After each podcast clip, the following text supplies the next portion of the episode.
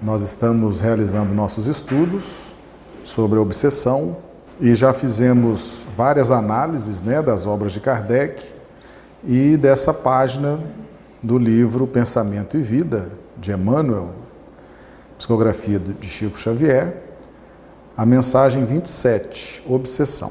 Quanto mais nos rendamos a essa ou aquela ideia, no imo de nós mesmos, com maior força nos convertemos nela, a expressar-lhe os desígnios. Nós vamos encaixar nessa compreensão do pensamento a questão da conversão. A ideia tem o poder de nos converter. Com toda a nossa estrutura espiritual, com toda a nossa complexidade espiritual, nós mudamos de direção, nós mudamos a nossa caminhada, nós mudamos os nossos pontos de vista em razão de ideias. Então, a ideia tem poder ou não tem?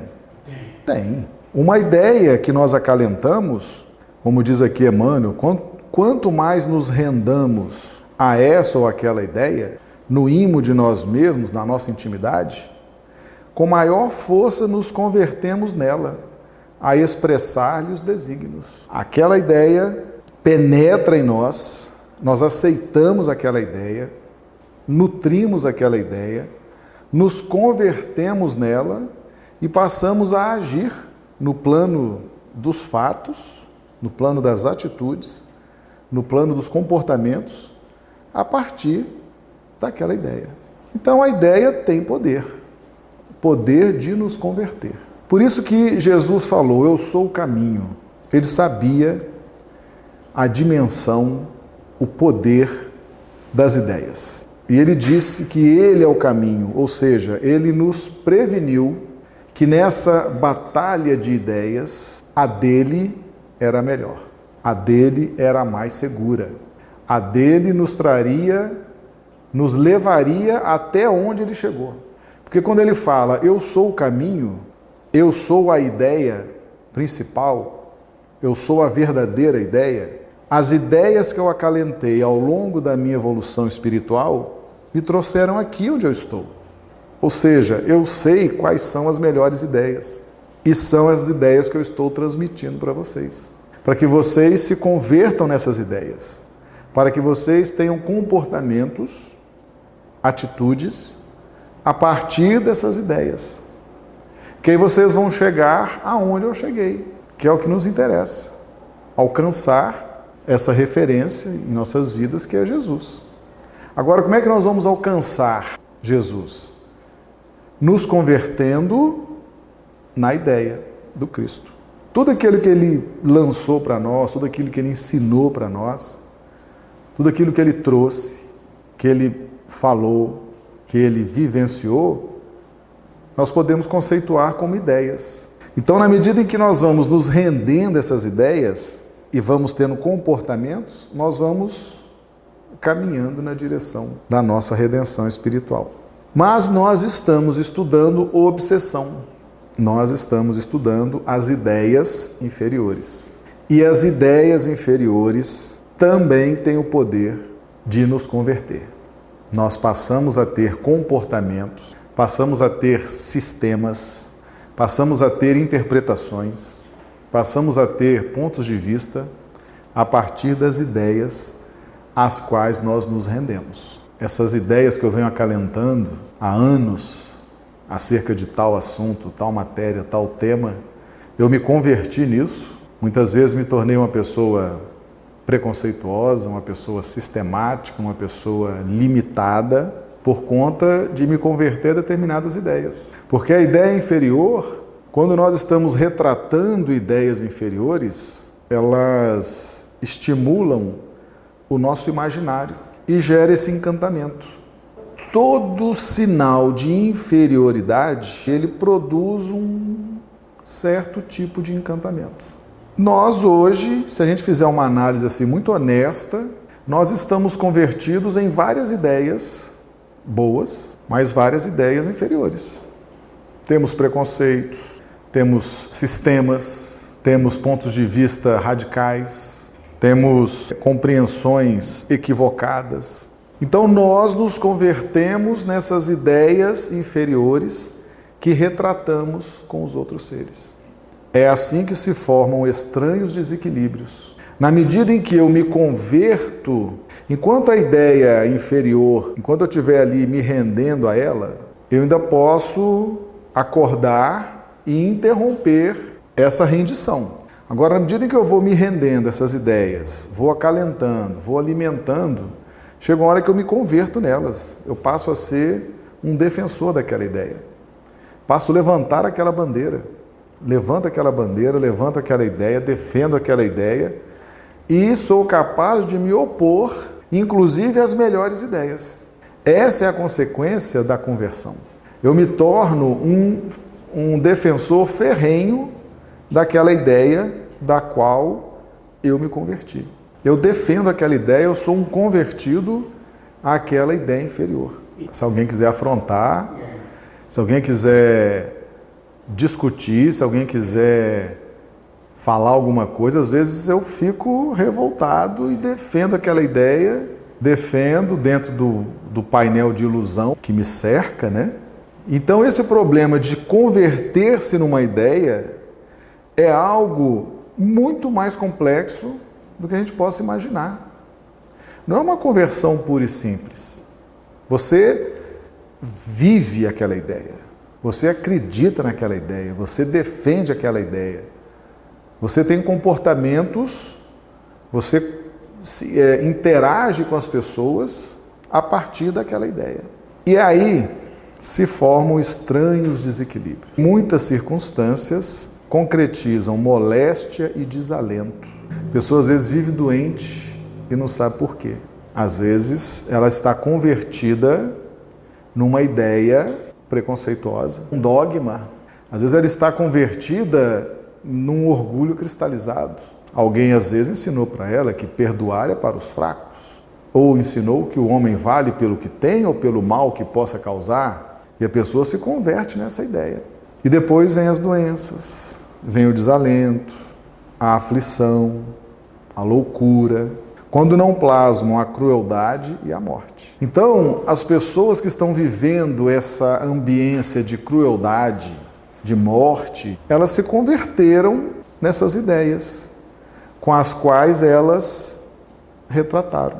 Aquelas ideias foram sendo repetidamente inoculadas no campo mental delas, elas tiveram curiosidade, aceitaram, não apresentaram grande resistência, grandes questionamentos, não se prepararam para conviver com essas ideias, não entendem esse mecanismo e se renderam àquelas ideias. E hoje vivem, respiram, conversam, têm atitudes a partir daquelas ideias. Até que ponto nós nos convertemos numa ideia?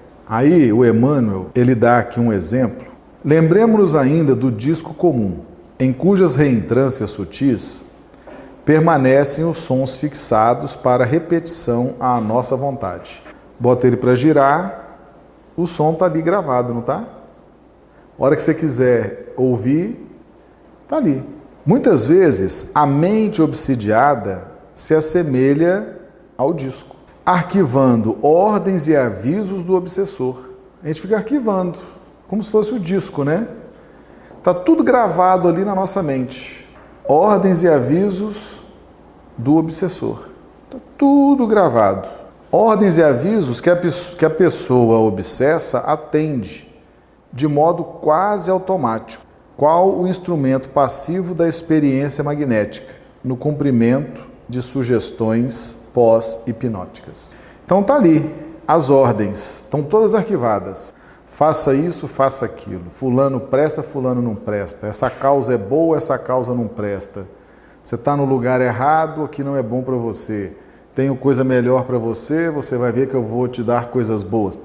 Toda hora, todo dia, trazendo essa mensagem.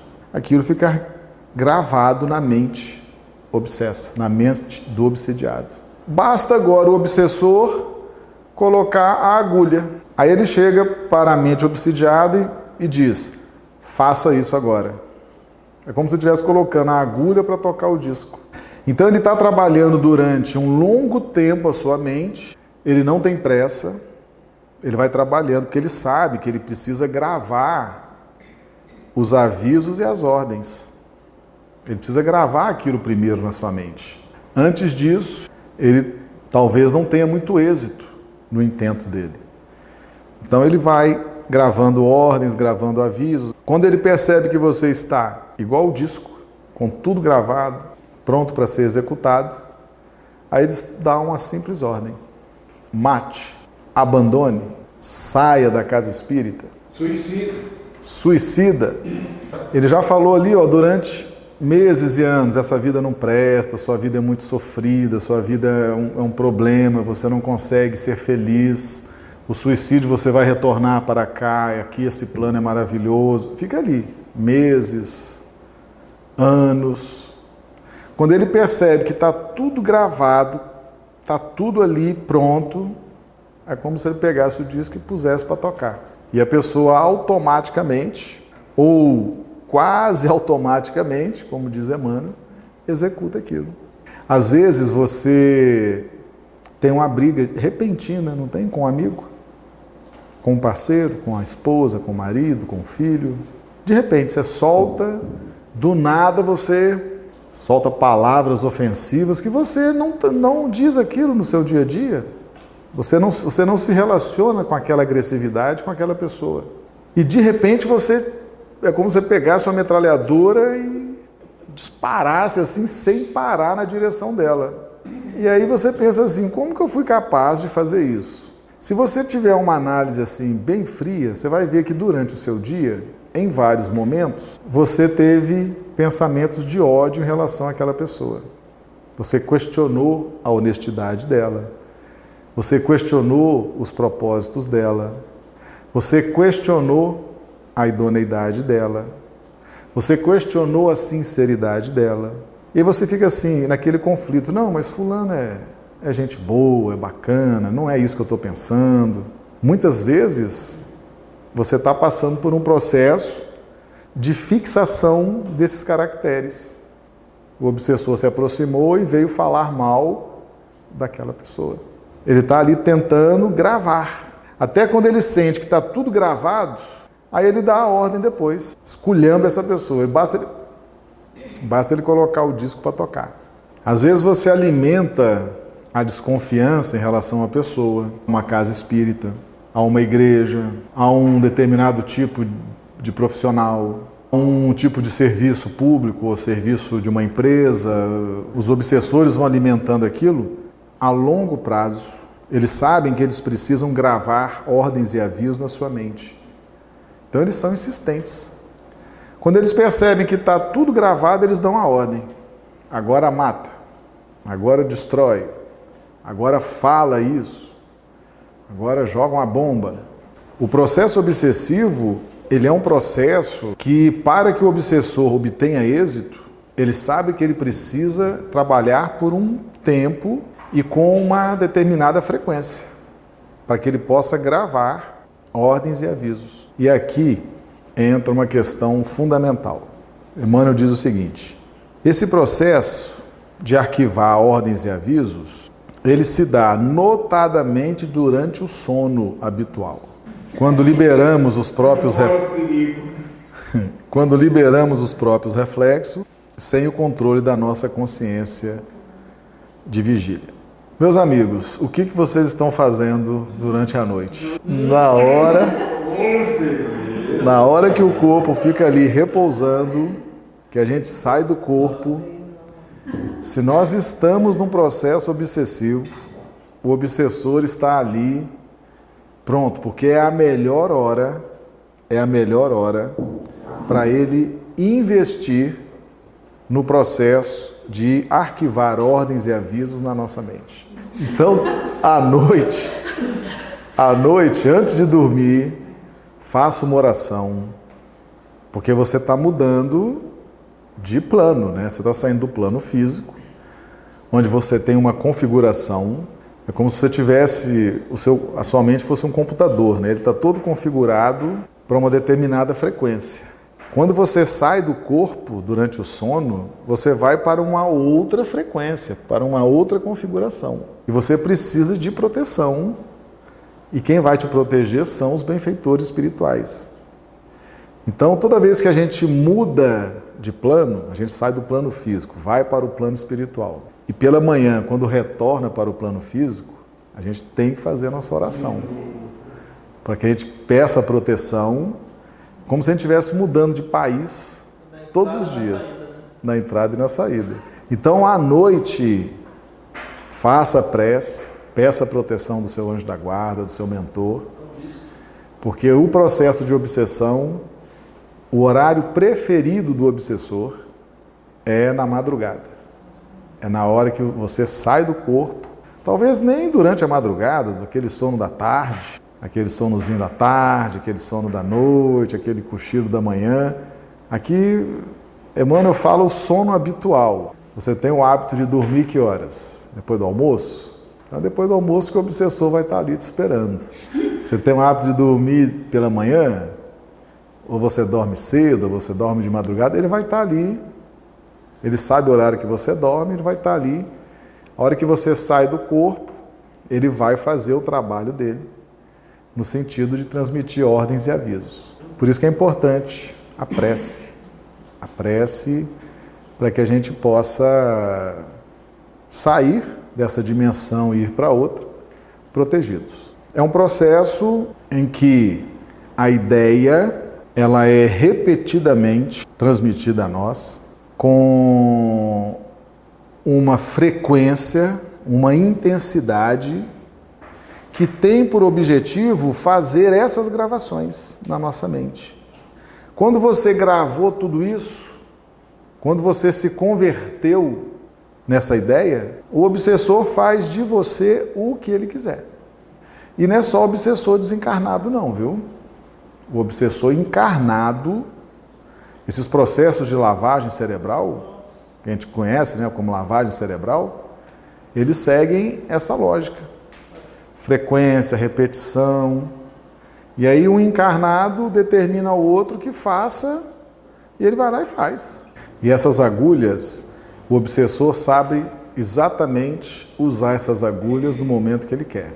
Porque já está tudo gravado, você vai induzindo na pessoa culpa, você vai induzindo na pessoa medo, sensação de incapacidade, sensação de impotência diante dos desafios da vida, sensação de incompetência. Você vai trabalhando isso ao longo do tempo, repetidamente, com intensidade, a pessoa grava aquilo, grava aquilo. E de repente, qualquer movimento dela, você aciona a agulha. Ah, mas você é assim, você é assado, você não faz nada direito, você tem medo de tudo, você não faz nada, você é assim, você é assado, você é assim, você é assado. Está tudo gravado, a pessoa já se converteu naquela ideia, ela quer sair para respirar, aí você faz assim, não, fica aí debaixo d'água. Essas ideias, gente, elas são diabólicas. Essas forças inferiores se retratando. Quando você vê, por exemplo, um grupo que não se preocupa em estudar, Vamos supor uma casa espírita, que nós seguimos a orientação: espíritas, amai-vos e instruí-vos. Um grupo que reluta em estudar, ou faz estudos assim, muito superficiais, não gosta de se aprofundar em estudos. É muito provável que esse grupo esteja passando por um processo de obsessão, para que não se esclareça para que não cresça, para que não se liberte dessas ideias opressoras. Porque essas ideias, elas oprimem, elas são opressoras. Porque elas te mantêm numa situação de subjugação. Olha o poder das ideias. Né? Então, não, estudar, não precisa estudar tanto, não. Não, não tem isso. Está estudando demais está muito teórico, os obsessores jogando esses chavecos. E aí o grupo é realmente, é realmente, a gente está estudando demais, não tem nem tanta necessidade assim de estudar tanto. Daqui a pouco a casa está dominada pelo processo obsessivo. Só os estudos, só a compreensão, só sentindo o Evangelho, somente adotando as propostas do Cristo, é que nós vamos nos libertar dessas mentes obsessoras. O mesmo processo obsessivo é o processo da luz. Por que, que nós estudamos tanto? Por exemplo, na nossa casa espírita, nós temos uma agenda de estudos que envolve por semana quatro atividades, só de estudos. E nós estamos constantemente repetindo os temas do Evangelho, da doutrina. É esse procedimento, essa repetição, essa frequência que vai gravando na nossa mente a luz. Os obsessores fazem o mesmo procedimento, só que com ideias inferiores. Quando o obsessor está dominando boa parte da casa, você vai ter muitos dirigentes, muitos trabalhadores da casa dizendo assim: não precisa estudar tanto, não. Esse estudo também, isso não leva a nada, não. Também não é assim, não. Quer dizer, eles podem fazer o trabalho deles, de estar o tempo todo emitindo avisos e ordens, né? Gravando. E quando uma casa faz esse mesmo trabalho com a luz, eles se opõem porque eles querem predominar sobre aquelas mentes. Então eles ficam recriminando, recriminando a casa, os dirigentes, os palestrantes, o sistema da casa, há todo um processo obsessivo predominando ali em parte dos trabalhadores da casa. As ideias têm um poder. As ideias, elas são capazes de converter cada um de nós naquela ideia nós passamos a vivenciar aquela ideia. O poder de conversão da ideia é impressionante, tanto na luz quanto na sombra. Paulo teve ocasião de dizer o seguinte: já não sou eu quem vivo, mas o Cristo vive em mim. Não é um processo de conversão na luz? Você já imaginou? O testemunho? Já não sou eu quem vivo, mas a ideia do Cristo vive em mim. O Cristo vive em mim. O poder, gente, o poder não está nos prédios, o poder não está é, nas roupas, o poder não está. O poder está nas ideias. São as ideias que conduzem as nossas atitudes, os nossos comportamentos. E a ideia tem o poder de nos fazer converter naquela ideia é um poder muito grande. E nós entendemos essa imagem que Emmanuel trouxe, né, do disco. Eu acho que foi, ele foi muito feliz ao trazer isso. Né? Aquilo fica tudo gravado ali e o obsessor utiliza aquilo na hora que ele quer. Por isso que nós precisamos estar sempre estudando para que nós coloquemos novas ideias e passemos a nos converter nessas novas ideias. Por isso a grande resistência quando nós fazemos a opção de caminhar na luz. Porque muitos interesses vão ser feridos, muitas ideias que estão ali já gravadas, muitos obsessores encarnados e desencarnados que têm acesso à nossa mente, ao nosso comportamento, vão perder esse acesso. Ninguém quer perder poder. O obsessor gastou um tempão investindo na sua mente gravando ordens e avisos. Ele sabe que ele tem um poder sobre o seu comportamento, sobre as suas palavras, as suas atitudes. De repente você começa a frequentar uma casa espírita séria, começa a participar de estudos sérios, estudos do Evangelho, estudos da doutrina. Ele está sentindo que ele vai te perder. Alguém gosta de perder poder? Principalmente espíritos inferiores. Eles têm verdadeiro fascínio pelo predomínio e pelo poder. Então eles vão fazer de tudo para te tirar da casa espírita, para te tirar da convivência com aquele grupo, para te tirar da convivência de onde a luz esteja sendo veiculada. Nós que estamos aqui fazendo esse estudo, nós já estaremos agora, qualquer ideia nova que surja na nossa casa espírita, no nosso lar, no nosso ambiente de trabalho, no nosso país, no nosso estado, no nosso círculo social, na nossa empresa, na nossa repartição, nós já vamos estar assim, ó, que ideia é essa? Aonde essa ideia quer chegar? O perigo dessa ideia? Ou olha o esplendor dessa ideia, a força dessa ideia? Nós vamos estar agora muito mais atentos às ideias. Vai prejudicar alguém? Vai prejudicar alguém? Vai prejudicar a nossa empresa? a nossa instituição, o nosso país, vai prejudicar a nossa casa espírita? Solução quando nós detectarmos uma ideia inferior. Urge, pois, que saibamos fugir desassombrados aos enganos da inércia, porque o espelho ocioso da nossa vida em sombra pode ser longamente viciado e detido pelas forças do mal, que, em nos vampirizando, estendem sobre os outros as teias infernais da miséria e do crime. Fugir desassombrados, sem medo, repelir as ideias inferiores. Fugir desassombrados aos enganos da inércia. Agora vai uma dica: o obsessor, ele tem pavor de trabalho.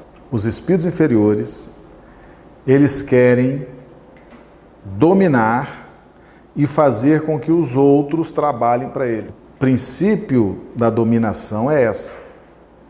Eu quero mandar e quero ter vários executando. Urge, pois, que saibamos fugir desassombrados aos enganos da inércia. Ou seja, nós temos que trabalhar. Trabalhar em que sentido? Pela própria evolução. É o que nós estamos fazendo. Quando você sai da sua casa, vem aqui para a Federação Espírita do Acre, como nós estamos aqui hoje. Quando você sai de sua casa, vai lá para o nosso grupo espírita, Era Tomacilino. Quando você se prontifica a estudar, participar das atividades da casa, você está trabalhando. Você está, você está trabalhando para ser uma pessoa melhor, para viver melhor. Você já saiu da faixa da inércia. Faixa da inércia é quando você quer só mandar e os outros têm que trabalhar para te trazer bem-estar. Vamos fugir desassombrados aos enganos da inércia. Vamos trabalhar pela nossa evolução, vamos lutar pela nossa evolução, vamos lutar pelo direito de estar estudando numa casa espírita, de estar aprendendo essas coisas. Vamos lutar pelo direito de servir com Jesus. Tem até um texto, chama Direito Sagrado, o direito de trabalhar com o Cristo, pelo Cristo. Nós temos que lutar por isso. Agora a gente fica retratando ideia inferior, ideia de inércia, ideia de preguiça. Não, você só precisa ir numa casa espírita uma vez por semana, vai lá, dá um passo, toma uma água fluidificada. Não precisa mais do que isso. Não é um engano da inércia? Só no dia da mediúnica, só, só apareça lá no dia da mediúnica. Aqueles estudos lá, aquilo não tem importância nenhuma. O que importa é a mediúnica. Enganos da inércia. Tem que pagar o preço também, né? Muitos não querem pagar o preço. Não querem pagar o preço. E aí Emmanuel prossegue, ó. Dar novo pasto à mente, dar novos alimentos, nova nutrição à mente pelo estudo que eleve e consagrar-se em paz ao serviço incessante. É a fórmula ideal para libertar-se de todas as algemas Pois que, na aquisição de bênçãos para o espírito e no auxílio espontâneo à vida que nos cerca, refletiremos sempre a esfera superior, avançando, por fim, da cegueira mental para a divina luz da divina visão. Primeiro, nós temos que ter uma postura de fuga, fugir desassombrados da preguiça, da inércia, Emmanuel aqui foi no ponto chave do processo obsessivo, a mente preguiçosa. A mente foi feita para trabalhar, a mente foi feita para estudar, a mente foi feita para estar lendo livros edificantes, para estar em palestras edificantes, para estar crescendo para a luz. A mente preguiçosa é a mente que vai ser obsidiada com certeza, o preço que se paga pela preguiça, pela inércia, é a obsessão.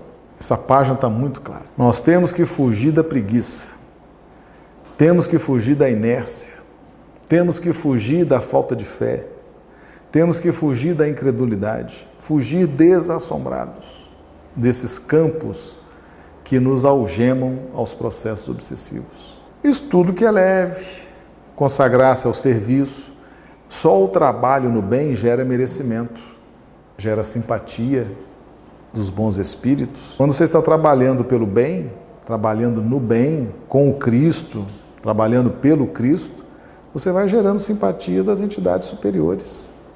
Vai melhorando muito o seu círculo de amizades, de proteção. Então está aqui a solução. Nós precisamos identificar esse processo. Eu tenho falado e vou repetir: jamais subestime o poder das ideias inferiores. Porque o poder da ideia inferior é o poder de nos converter naquela ideia. E depois que você se converteu, depois que você tem ordens e avisos gravados na sua mente, você fica muito manipulável. Você fica um instrumento daquele grupo de obsessores. Não existe obsessão unilateral, então nós temos que abolir a ideia de que somos vítimas, né? que existe alguém muito mal, muito perverso e nós somos pobres coitados, somos vítimas. Não. O processo é bilateral. Na medida em que eu aceito a ideia do outro, eu estou sendo obsessor dele também. Porque estou estimulando nele a vaidade, o orgulho, a prepotência. Então o processo é bilateral. Nós vamos nos converter naquela ideia. Por isso que nós não podemos subestimar as ideias inferiores. Porque o destino de uma ideia inferior é promover uma conversão. Uma conversão de um indivíduo ou de uma coletividade. Você quer converter aquele indivíduo, aquela pessoa, é, às vezes um familiar, ou você quer converter toda uma coletividade às suas ideias inferiores, às suas manias, aos, aos seus sistemas. Nós não podemos subestimar. A ideia inferior gera conversão. Por isso que nós não podemos subestimar, gente. É um perigo porque tinha que ter um resultado final, o processo obsessivo. Tinha que ter um, resultado. E o resultado é você se converte naquela ideia. Você passa a defender aquela ideia, você passa a viver, você passa a se vestir, você passa a se alimentar, você passa a ter hábitos, manias dentro daquela ideia. É poderosa, né? A ideia. E a conversão também é fato, né? A conversão, as pessoas se convertem nas ideias. E essas conversões podem ser bizarras. Se a ideia for bizarra, o seu comportamento vai ser bizarro. Se a ideia for muito esquisita, for uma ideia teratológica, o seu comportamento também vai ser completamente desconectado das realidades da vida. Jamais subestimem o poder das ideias inferiores. As ideias têm esse poder de converter as pessoas dentro dos seus desígnios. Valeu a pena estudar isso?